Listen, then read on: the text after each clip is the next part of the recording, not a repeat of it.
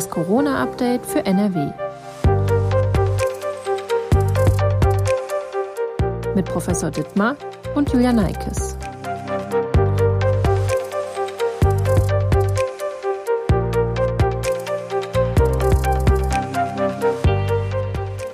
Hallo und herzlich willkommen zu einer neuen Folge von Das Corona-Update für NRW.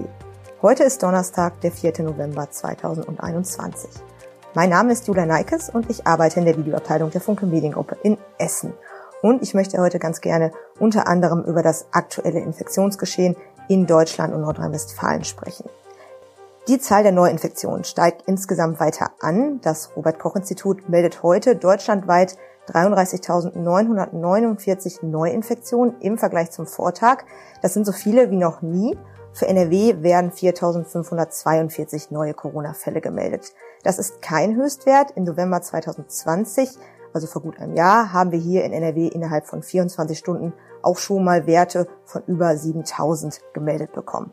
Dennoch sind das hohe Zahlen, die für Unsicherheit sorgen und über die wir sprechen sollten.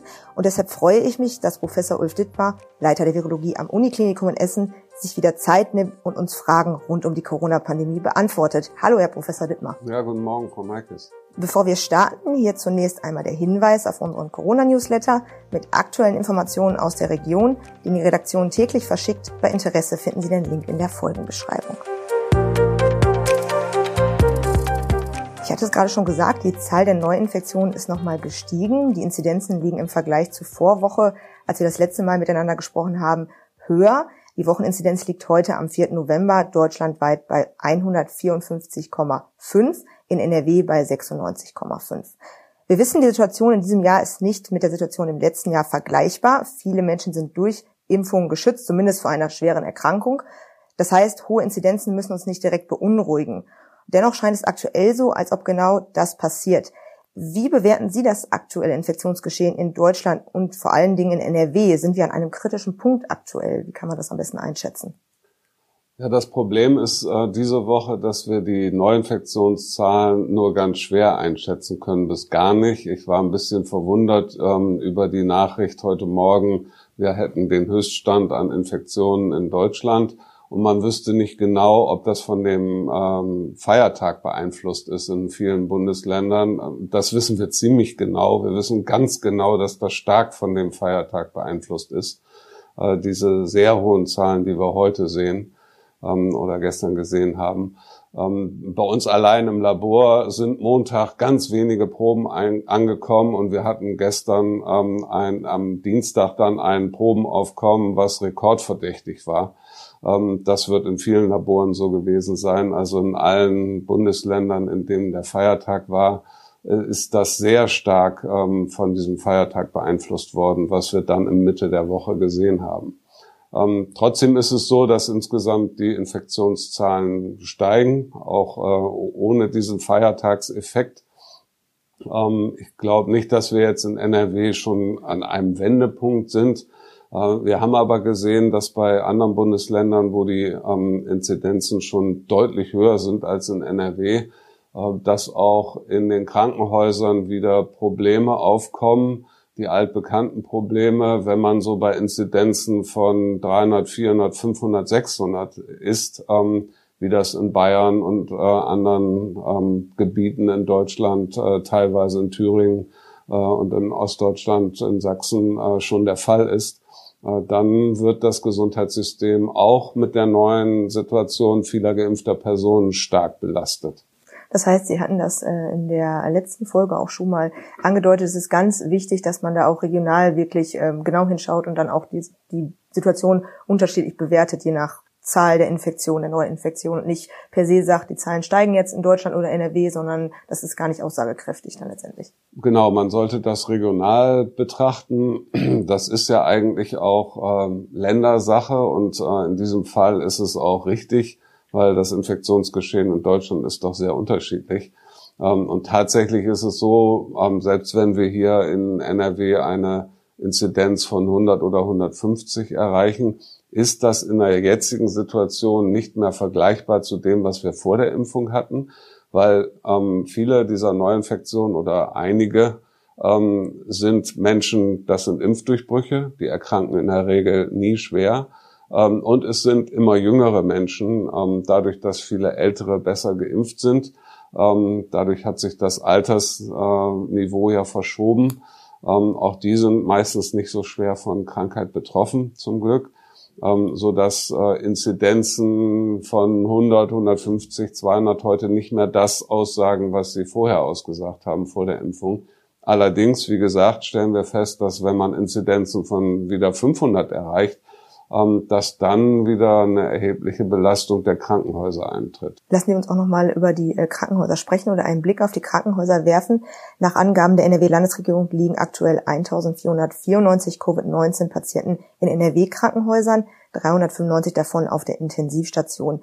Wie sind diese Zahlen denn jetzt zu bewerten? Wie ist die Lage in den Krankenhäusern Ihrer Einschätzung nach aktuell? Ja, was wir jetzt in, in Essen sehen und ähm, wir sind ja weiterhin das größte Covid-Zentrum in NRW, ähm, ist, dass wir eine relativ stabile Situation auf der Intensivstation haben und das jetzt schon über Wochen. Ähm, es ist so, dass da die ähm, Kolleginnen und Kollegen durchaus sehr beschäftigt sind, aber es ist kein Vergleich zu dem, was wir äh, schon mal in der dritten oder in der zweiten Welle hatten. Äh, deutlich weniger Patienten zum Glück. Ähm, das ist auch sehr wichtig. Kommen wir vielleicht gleich nochmal darauf zu sprechen. Ähm, was wir jetzt gerade aktuell gesehen haben, ist, dass wir doch einen Anstieg auf, äh, von Covid-19-Patienten in den letzten zwei Wochen auf den Normalstationen hatten. Ähm, das sind Menschen, die sind nicht so schwer erkrankt, aber so schwer erkrankt immerhin, dass sie das Krankenhaus aufsuchen müssen und nicht ähm, das zu Hause ausheilen können. Ähm, diese Menschen gehen teilweise oder zum großen Teil geheilt wieder nach wenigen Tagen nach Hause.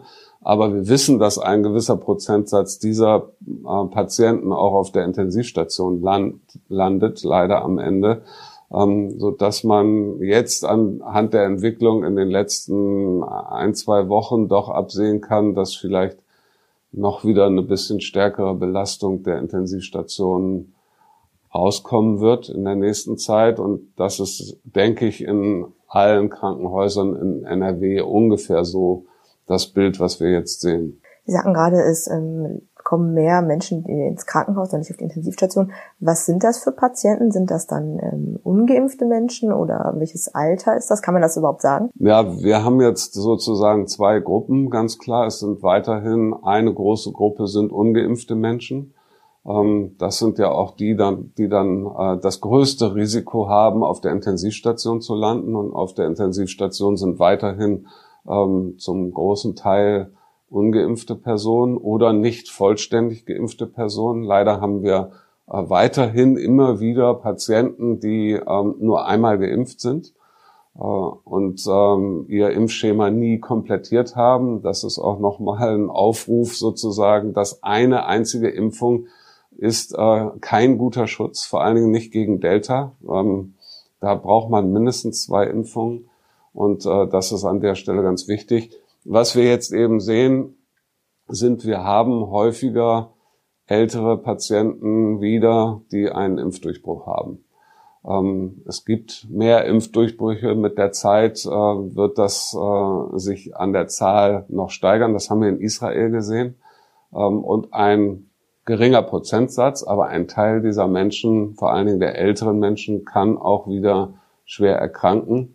Ähm, deswegen ist die dritte Impfung so wichtig. Sie sagten gerade schon, dass man durchaus in den nächsten Wochen mit mehr Patienten rechnen muss, auch auf der Intensivstation. Es gibt jetzt schon Berichte, dass einige Krankenhäuser bald wieder in den Notbetrieb wechseln müssen. Also andere Behandlungen, zum Beispiel OPs, die jetzt nicht lebensnotwendig sind, absagen müssen, um Platz dann letztendlich für Covid-19-Patienten zu machen. Das klingt dann doch wieder sehr dramatisch.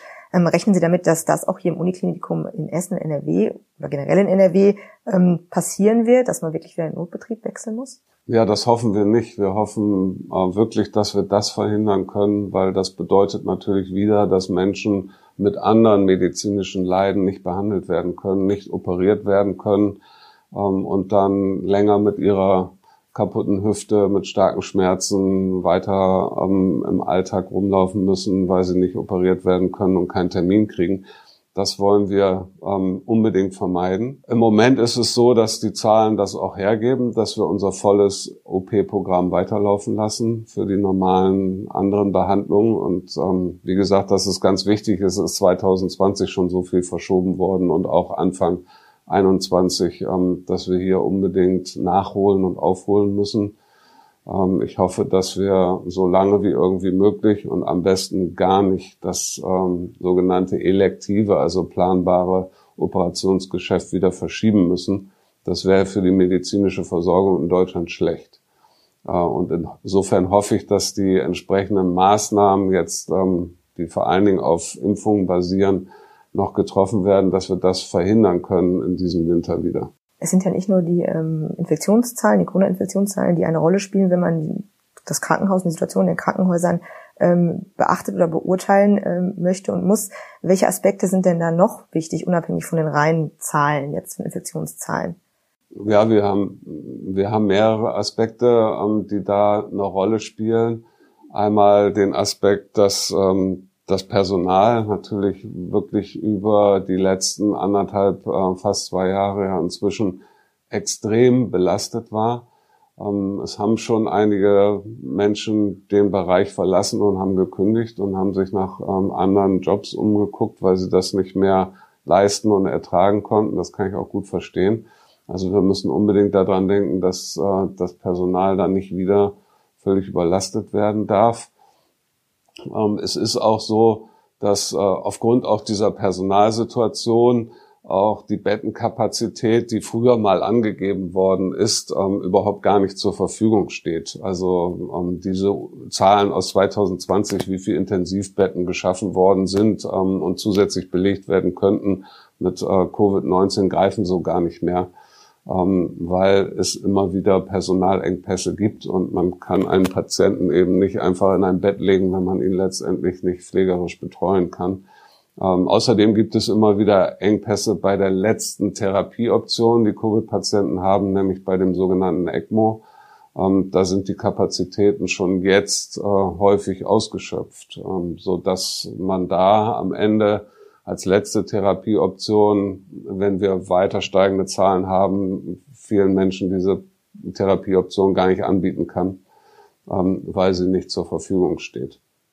Es gibt noch einen Aspekt, den wir auch unbedingt für diesen Herbst und Winter bedenken sollten. Wir werden, und das haben wir jetzt schon, ähm, es mit anderen Infektionskrankheiten noch zu tun haben. Die werden zusätzlich die Intensivstation füllen. Ähm, Im Moment haben wir noch keine echte Grippe oder nur ganz wenige Fälle. Aber es ist zu befürchten, dass wir dieses Jahr eine wirklich stärkere Grippesaison haben werden. Das tritt ja meistens im Januar, Februar erst ein. Ähm, und wir haben jetzt schon andere Viren, die dazu führen, dass wir leider Menschen auf der Intensivstation betreuen müssen, zum Beispiel RSV ähm, ein Virus, was eben auch die Lunge befällt. Ähm, und da kommen mehrere Faktoren zusammen, die dazu führen könnten, dass wir doch wieder eine sehr hohe Auslastung der Intensivstation haben können. Wenn ich mich richtig erinnere, wir hatten auch schon mal über andere Viren, das Thema andere Viren äh, gesprochen, könnte das dieses Jahr Anfang des nächsten Jahres ähm, extremer ausfallen, weil könnte, ich ich meine, mich zu erinnern, dass es nicht ganz klar ist, dass man nicht genau sagen kann. Es könnte daran liegen, dass man einfach, dass die Menschen einfach letztes Jahr, aber letzten Winter gar keine Infektion bekommen haben, weil sie sich schützen konnten durch Masken, durch Desinfektionsmittel etc. pp. Das ist auch nach wie vor noch ähm, die Vermutung, oder? Genau, wir haben sehr viele Maßnahmen im letzten Winter gehabt, ähm, Kontaktbeschränkungen, Mund-Nasenschutz in allen Bereichen, private Feiern gab es nicht, ähm, alle diese ähm, Aspekte, wo auch Menschen ohne Mund-Nasenschutz, viele Menschen auf einem, äh, in einem Raum äh, zusammen sind, in einer Gruppe. Davon sind viele Sachen jetzt wieder möglich. Das werden auch andere Viren sozusagen ausnutzen, um sich diesen Winter wieder deutlich zu verbreiten. Ähm, und das sehen wir jetzt leider schon mit äh, einigen Viren. Wie gesagt, äh, RSV ist ein großes Problem bei Kindern. Ähm, wir haben inzwischen so viel RSV-Fälle bei uns in der Kinderklinik, dass es tatsächlich schon langsam in ein echtes Versorgungsproblem reinläuft. Ähm, das heißt also auch andere Viren können jetzt zur Entwicklung, dramatischeren Entwicklung der Gesamtsituation leider beitragen. Und das hat, ist die Folge, ist sozusagen, dass es die Maßnahmen, die es im letzten Winter gab, eben diesen Winter nicht mehr gibt und äh, dass diese Viren sich jetzt eben neu ausbreiten. Dass im Herbst und im Winter die Zahlen steigen werden, das war ja klar, das wussten wir alle. Es scheint allerdings so, dass es keinen richtigen Fahrplan für die nächsten Wochen gibt. Welche Maßnahmen sind in den nächsten Wochen denn nötig, damit wir gut durch den Winter kommen? Also anders gefragt, wo sind Grenzen oder worauf sollten wir achten und was sollten wir auf jeden Fall nicht fallen lassen? Ja, ich denke, es gibt drei entscheidende Maßnahmen, um die wir uns äh, unbedingt kümmern müssen für die nächsten Wochen am besten, damit wir im Herbst und im Winter ähm, jetzt eine Situation haben, die gut kontrollierbar ist, auch in den Kliniken. Ähm, die ersten zwei Maßnahmen drehen sich äh, um die Impfung. Und da ist es eben wichtig, jetzt äh, zu anfangen, vor allen Dingen für die Älteren, dass wir diese Auffrischungsimpfung äh, möglichst schnell durchführen. Jetzt erstmal an den über 70-Jährigen, aber wahrscheinlich im Verlauf des Winters auch noch bei jüngeren Menschen. Ähm, wir haben gesehen, was für einen ungeheuer positiven Effekt das in Israel gehabt hat. Ähm, Israel hatte extrem hohe Zahlen. Es waren auch die ersten Menschen, die vollständig geimpft waren, die dann so stark betroffen waren, dass sie doch wieder auf der Intensivstation gelandet sind, weil die Impfung schon mehr als neun Monate her war. Wir wissen, dass der Impfschutz dann nachlässt. Wir wissen aber auch, dass es ähm, einen hervorragenden Effekt gibt durch die Drittimpfung, dass man wieder hervorragend geschützt ist und gucken Sie sich die Zahlen in Israel an. Die haben jetzt am Tag irgendwie keine 200 Neuinfektionen mehr durch die konsequente Drittimpfung. Da müssen wir unbedingt hin, so schnell wie möglich. Dann müssen wir uns einmal, das ist wenig besprochen worden, um die Gruppe kümmern, die sich einmal hat impfen lassen, aber nicht ein zweites Mal hat impfen lassen. Ähm, die Zahlen sind immer noch ähm, und die Lücke schließt sich nicht. Trotzdem wir kaum mehr neue Erstimpfungen äh, haben, schließt sich die Lücke zu den Zweitimpfungen kaum. Wir haben immer noch deutlich über fünf Prozent ähm, hier Diskrepanz, Menschen, die sich nur haben einmal impfen lassen und keine Zweitimpfung durchgeführt haben. Ähm, das müssen wir nochmal kommunizieren. Das ist unheimlich wichtig. Wir haben mehrere Patienten hier auf der Intensivstation gehabt, die nur eine Impfung hatten. Eine Impfung schützt nicht. Ähm, das ist nochmal eine wichtige Aufgabe, ist bisher politisch auch eigentlich nie drüber gesprochen worden, über dieses Problem. Und äh, dann die dritte Maßnahme, denke ich, die für diesen Winter weiterhin total wichtig ist, ist der Mund-Nasenschutz. Also jetzt in dieser Phase den Mund-Nasenschutz in der Schule abzuschaffen, ist meiner Ansicht nach ähm, hat nichts mit irgendeiner wissenschaftlichen Begründung zu tun. Ähm, wir wissen, dass anders als vorher, als in 2020, als wir Schulen geschlossen haben, obwohl dieses Virus Kinder sehr wenig betroffen hat, auch Kinder das Virus sehr wenig verbreitet haben. Damals haben wir Schulen geschlossen. Jetzt, wo wir das Delta-Virus haben, wo Kinder tatsächlich mit Treiber der Pandemie sind, ganz eindeutig, äh, da geben wir den Mund-Nasenschutz in der Schule auf. Das kann ich überhaupt nicht verstehen. Das wird dazu führen, dass zum Glück nicht viele Kinder erkranken, weil sie erkranken nun mal sehr, sehr selten an diesem Virus. Ähm, das ist ein großes Glück in dieser Pandemie. Aber diese Kinder werden wieder ihre Omas und Opas infizieren, deren Impfung schon acht, neun Monate her ist. Und das wird wieder zu einzelnen Fällen führen, wo Menschen an dieser Infektion schwer erkranken. Also das äh, könnte man politisch nochmal überdenken, ob das ein kluger Schachzug war. Bayern führt jetzt den Mund-Nasenschutz in der Schule wieder ein. Äh, wir haben ihn gerade aufgegeben. Zum Glück machen die meisten Schulen es trotzdem. Also Sie würden sagen, da sollte man eigentlich nachjustieren und jetzt äh, schnell kurzfristig doch noch sagen, in Schulen muss jetzt der Mund-Nasenschutz einfach nochmal dranbleiben. Da muss man nachjustieren. Es ist einfach äh, politisch zu sagen, wir müssen wieder die Abstandsregeln einführen. Wir alle wissen, dass im Alltag die Abstandsregeln nicht einhaltbar sind. Die Abstandsregeln kann man nur einhalten, wenn man wieder drastische Kontaktverbote macht. Also jetzt zu sagen, wir brauchen wieder diesen Abstand, ist völliger Blödsinn, Entschuldigung. Ähm, wir brauchen den Mund-Nasenschutz in möglichst vielen Bereichen über diesen Winter hinaus wieder. Sie sagten gerade, dass äh, ein Problem äh, die Gruppe der Menschen ist, die sich nur einmal hat impfen lassen. Sind das dann Menschen, die Johnson Johnson bekommen haben? Der war ja zunächst, der Impfstoff war ja zunächst nur einmal vorgesehen, am Anfang zumindest. Äh, oder sind das auch Menschen, die sich zum Beispiel aus irgendwelchen Gründen nur einmal gegen die mit BioNTech oder Moderna etc. geimpft haben müssen? Eben beides. Ähm, wir haben auf der Intensivstation immer wieder Menschen gehabt, die sich nur einmal ähm, mit Johnson Johnson haben impfen lassen. Das war ja dann eine vollständige Impfung und wurde auch als solche angesehen. Aber ähm, mindestens die Hälfte der Fälle, die wir haben, sind Personen, die sich tatsächlich nur einmal mit einem RNA-Impfstoff oder mit AstraZeneca haben impfen lassen und die Zweitimpfung niemals haben durchführen lassen. Aus welchen Gründen auch immer, ich kann es nicht sagen. Ähm, aber diese Menschen haben leider ein hohes Risiko, schwer an Covid-19 zu erkranken. Haben Sie eine Idee oder ähm, was glauben Sie, wie könnte man solche Menschen oder auch Menschen, Menschen, die sich noch nicht impfen haben lassen, weil sie sich Sorgen machen, dass dann doch irgendwie was passiert, wie man die erreichen könnte?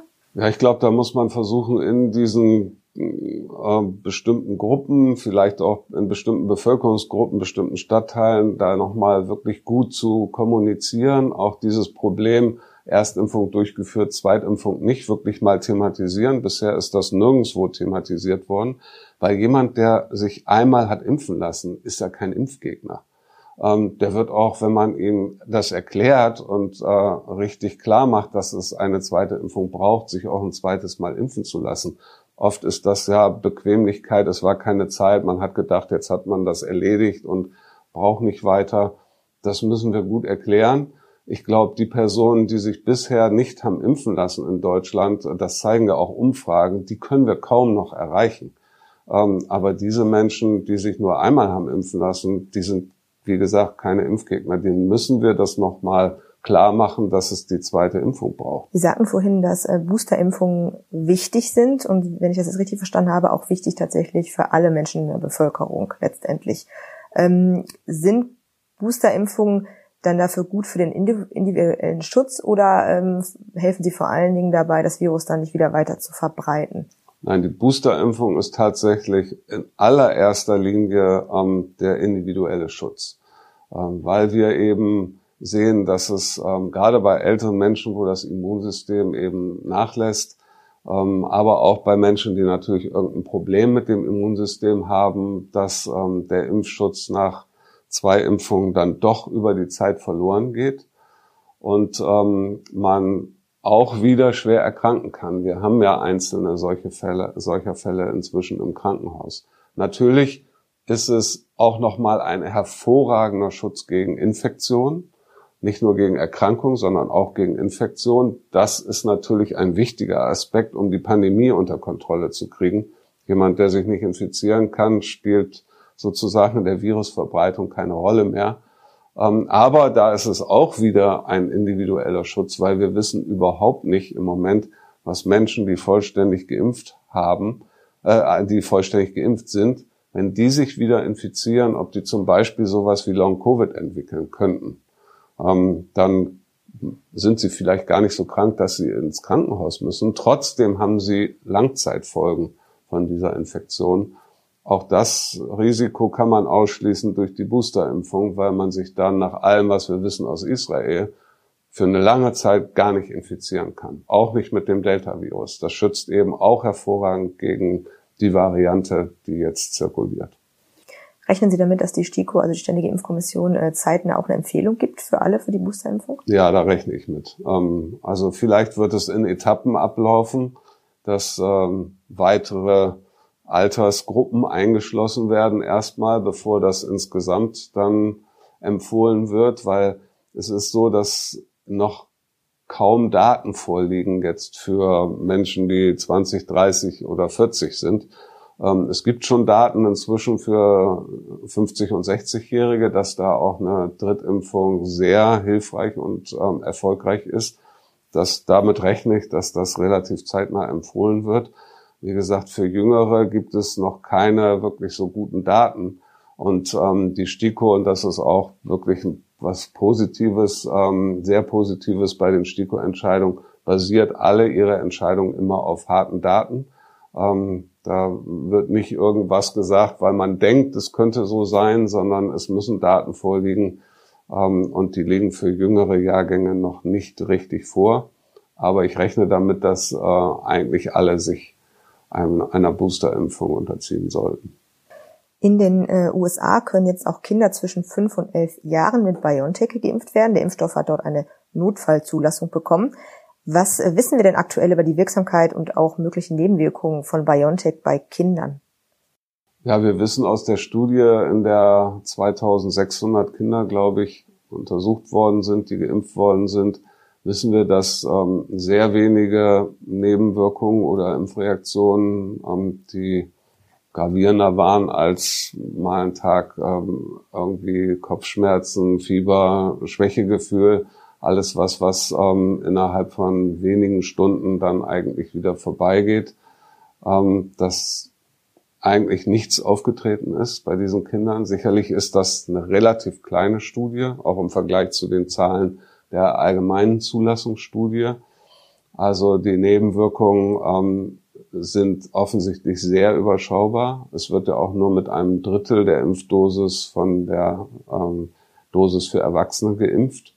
Und ähm, wir wissen, dass der Impfschutz offensichtlich genauso hoch ist wie bei Erwachsenen, bei über 90 Prozent liegt, ähm, dass äh, diese Kinder durch diese Impfung gut geschützt sind und quasi keine Nebenwirkungen haben. Wie gesagt, die Studie ist sehr klein. Ähm, jetzt gibt's aber die Zulassung in den USA. Das heißt, es werden jetzt relativ schnell Daten folgen von Impfungen in diesem Altersbereich aus den USA, wo dann, wo man dann ableiten kann, nochmal anhand von größeren Zahlen, wie verträglich und wie schützend diese Impfung letztendlich ist. Rechnen Sie zeitnah mit einer Zulassung hier in Europa? Wenn man dann, ich sage mir gerade, das könnte jetzt schnell gehen mit den Daten dann, die man dann auch sieht. Ich glaube, dass die Studiendaten offensichtlich so gut sind. Die FDA in den USA ist auch eigentlich immer sehr kritisch, dass die Studiendaten so gut äh, sind, dass es auch eine Zulassung in Europa zeitnah geben wird. Ähm, ziemlich sicher noch dieses Jahr, würde ich schätzen. Ob es dann und wann es dann eine Empfehlung der STIKO geben wird, diese Impfung durchzuführen, auch bei jüngeren Kindern, das wird ein bisschen davon abhängen, wann es dann die Daten aus den USA gibt äh, von mehr als diesen 2500 geimpften Kindern, weil das ist eigentlich keine Grundlage an Zahlen, die die STIKO verwendet für eine wirkliche Empfehlung, ähm, sondern da bedarf es eigentlich äh, Studien mit größeren Zahlen, ähm, die werden wir aus den USA kriegen, aber ich weiß nicht genau, wann die vorliegen werden. Sollte der Impfstoff für Kinder hier zugelassen werden, stellt sich ja für viele Eltern vermutlich die Frage, ob sie ihre Kinder dann impfen lassen sollen. Weil auf der einen Seite wissen wir ja, ähm, dass Kinder, auch wenn sie sich infizieren können, auch wenn sie krank werden können, dass das zum Glück nicht häufig vorkommt. Auf der anderen Seite sind sie Treiber der Pandemie. Was würden Sie Eltern empfehlen? Sollen sie ihre Kinder impfen lassen? Ja, das ist ganz klar eine schwierige Entscheidung. Ähm, und ich hoffe, dass auch dann zeitnah die STIKO sich dazu äußert. Ich glaube, die Empfehlung für Kinder mit entsprechenden Vorerkrankungen, die ein höheres Risiko haben, schwer an Covid-19 zu erkranken, ist völlig klar. Da ist eine Impfung, glaube ich, unbedingt äh, angezeigt, wenn ähm, Kinder da an der Stelle vorbelastet sind. Ähm, bei den anderen Kindern ist es, ist es unklar, muss man sagen, weil wir haben weiterhin sehr, sehr wenige Fälle von Covid-19 erkrankten Kindern. Im Moment ein einziges ähm, hier bei uns im Klinikum. Und ähm, der, das Nutzen-Risiko, die Abwägung ist eben auf individueller medizinischer Basis an der Stelle schwierig. Ähm, wir haben jetzt offensichtlich so gut wie keine Nebenwirkungen gesehen in dieser Studie, aber das muss man mit größeren Zahlen jetzt nochmal belegen. Dann wird die STIKO sich da auch zu äußern, ob es einen medizinischen Benefit für den Großteil der fünf bis zwölfjährigen gibt. Keine Frage ist, dass es für die Beendigung dieser Pandemie durchaus sehr wichtig sein kann, dass auch diese Altersgruppe geimpft ist. Und insofern muss man dann letztendlich abwägen, wenn es wirklich ähm, durch die Impfung kein, keinerlei medizinisches Risiko gibt, ähm, dann müsste man wahrscheinlich auch politisch entscheiden, dass es äh, sinnvoll ist, auch die jüngeren Kinder zu impfen, um diese Pandemie endlich zu beenden, auch wenn sie selber medizinisch wenig davon profitieren. Aber es könnte durchaus auch sein, dass äh, nicht so entschieden wird und das ist noch gar nicht. Es könnte sein, dass ähm, jetzt bei den massenhaften Impfungen oder zahlenmäßig stärkeren Impfungen in den USA dann plötzlich doch seltene Nebenwirkungen auftreten. Ähm, die wird man dann, denke ich, nicht in Kauf nehmen, wenn die Kinder dann doch äh, ein sehr, sehr geringes Risiko haben, wenn sie an der Virusinfektion erkranken, äh, krank zu werden. Also da muss man nochmal genau auf diese Studien, die jetzt in den USA starten werden, gucken. Und an dieser Stelle können wir wirklich, finde ich jetzt mal äh, aus deutscher Sicht froh sein, dass die USA hier die Vorreiterrolle übernehmen und wir uns das äh, noch ein paar Wochen angucken können, wie denn letztendlich ähm, die Impfung da bei großen Zahlen von Kindern vertragen wird. Bei den äh, Erwachsenen beziehungsweise bei auch bei Kindern ähm, ab zwölf Jahren, die zählen ja auch mit dazu, ähm, gibt es immer mehr Menschen, die sich impfen lassen und impfen haben lassen, auch wenn es langsam vorangeht. In NRW sind über 70 Prozent der Menschen gegen das Coronavirus geimpft. Gleichzeitig sehen wir auch immer mehr Impfdurchbrüche, was ja auch normal ist. Wenn mehr Menschen sich impfen lassen, wird es auch anteilig mehr Impfdurchbrüche geben. Sollten sich Geimpfte vor dem Besuch bei älteren Menschen oder vielleicht Menschen mit Vorerkrankung selbst testen? Würden Sie das in der jetzigen Situation, wo die Infektionszahlen ja doch noch steigen, jetzt in, den, ähm, der kalten Jahreszeit, empfehlen? Ist das ein zusätzlicher Schutz, der vielleicht auch in eine Teststrategie einfließen wird?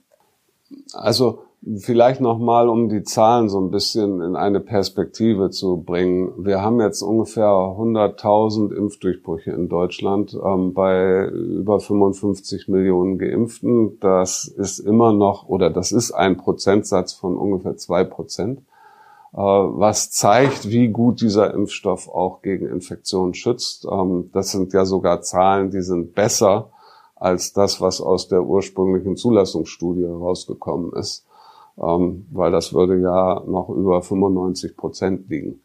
Ähm, an der Stelle ist also die Gefährdung in Deutschland noch nicht so hoch, aber mit der, je mehr Zeit von der Zweitimpfung, also der vollständigen äh, Immunisierung äh, zum jetzigen Zeitpunkt verrinnt bei den Personen, desto höher ist das Risiko, dass es doch einen Impfdurchbruch gibt. Und wie Sie sehr richtig gesagt haben, folgt das daraus, dass wir in der näheren Zukunft immer mehr Impfdurchbrüche sehen werden, wenn Menschen nicht die Drittimpfung durchführen. Ähm, und da ist jetzt die Frage sozusagen, wie hoch ist das Risiko, dass man selber sich wieder infiziert und das Virus auf andere Menschen, die vulnerabel sind, zum Beispiel Ältere, überträgt. Und ähm, zumindestens würde ich jetzt individuell Menschen dazu raten, wenn sie keine Drittimpfung durchgeführt haben ähm, bisher, dass sie so ein bisschen das davon abhängig machen, wie lang ist denn meine vollständige Impfung her. Und wenn die deutlich länger oder wenn die länger her ist als sechs Monate oder sogar deutlich länger als sechs Monate, würde ich das durchaus wieder empfehlen, dass man sich testen lässt, bevor man ähm, die Großeltern besucht zum Beispiel oder die äh, ältere Menschen, ja. Ähm, weil die Gefahr steigt dann, dass man einen Impfdurchbruch hat. Ähm, in der Regel erkrankt man daran nicht schwer, man merkt es also auch nicht sofort. Ähm, man hat noch einen guten Schutz gegen äh, schwere Erkrankungen, kann aber durchaus das Virus weitergeben und übertragen, wenn dann die älteren Personen oder Immungeschwächten nicht gut geschützt sind, kann es hier durchaus zu einer Übertragung des Virus kommen. Also ich würde es individuell abhängig machen davon, wie lange die Impfung her ist, äh, die vollständige Impfung. Und natürlich könnte man aus diesem Prinzip letztendlich auch äh, ein Testprinzip für den Winter auch politisch wieder ableiten. Sie sagten gerade äh, bei den Zulassungsstudien, das war, sagen Sie, 95 Prozent, bei 95 Prozent liegen. War das jetzt auf den Moderna-Impfstoff oder auf BioNTech bezogen oder ist das ein allgemeiner äh, Wert? Das war, lag bei Moderna und BioNTech eigentlich, war es fast identisch. Ähm, das war ja auch ein Wert äh, erstmal aus den Studien Schutz vor Erkrankung, jeglicher Schwere. Ja, viele, ähm, die dann, von den wenigen, die dann trotz Impfung erkrankt sind, hatten ja nur mal einmal Husten oder vielleicht einen halben Tag Fieber. Ähm, das war eigentlich Schutz vor Erkrankung. Dann hat man ja aber festgestellt, im Laufe der Zeit mit dem massenhaften Anwendung der beiden RNA-Impfstoffe, aha, die Schutzrate vor Infektion liegt auch bei 90 Prozent oder darüber. Das war dann, variierte so ein bisschen, weil erst hatten wir das, ich sage jetzt mal, das normale Wuhan-Virus, dann hatten wir Alpha, dann hatten wir Delta. Das äh, veränderte die Werte so ein bisschen, jeweils welche äh, Mutante wir hatten. Aber das waren so die Werte. Und jetzt sehen wir in Deutschland äh, über die Zeit mit den verschiedenen Viren, die wir eben hatten, jetzt eben eigentlich nur noch Delta, dass der Schutz vor Infektionen noch sehr, sehr hoch liegt und teilweise über, also deutlich über den 90 Prozent, die aus diesen Studien abgeleitet worden sind. Was ja eine gute Nachricht für uns ist. Das, das ist eine gute Nachricht, aber die Nachricht ist eben auch klar, das lässt über die Zeit nach. Und äh, Israel ist dann tatsächlich nach neun Monaten, nachdem die meisten Zweitimpfungen vorbei waren, wieder in so eine Krisensituation gerutscht, ähm, weil es immer mehr Neuinfektionen gab, ähm, dann auch immer mehr Menschen wieder ins Krankenhaus gekommen sind. Aber mit der konsequenten Drittimpfung haben sie das Problem wieder komplett in den Griff gekriegt. Und Israel wird sicherlich einen sehr entspannten Winter erleben dieses Jahr.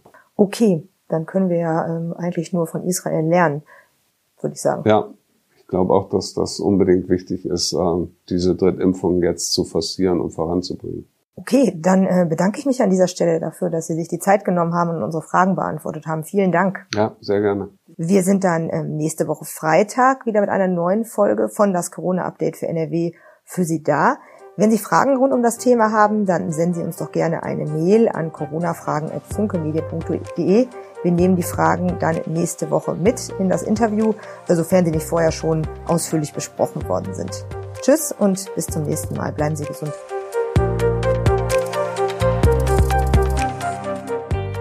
Podcast der WAZ, WP, NRZ und WR.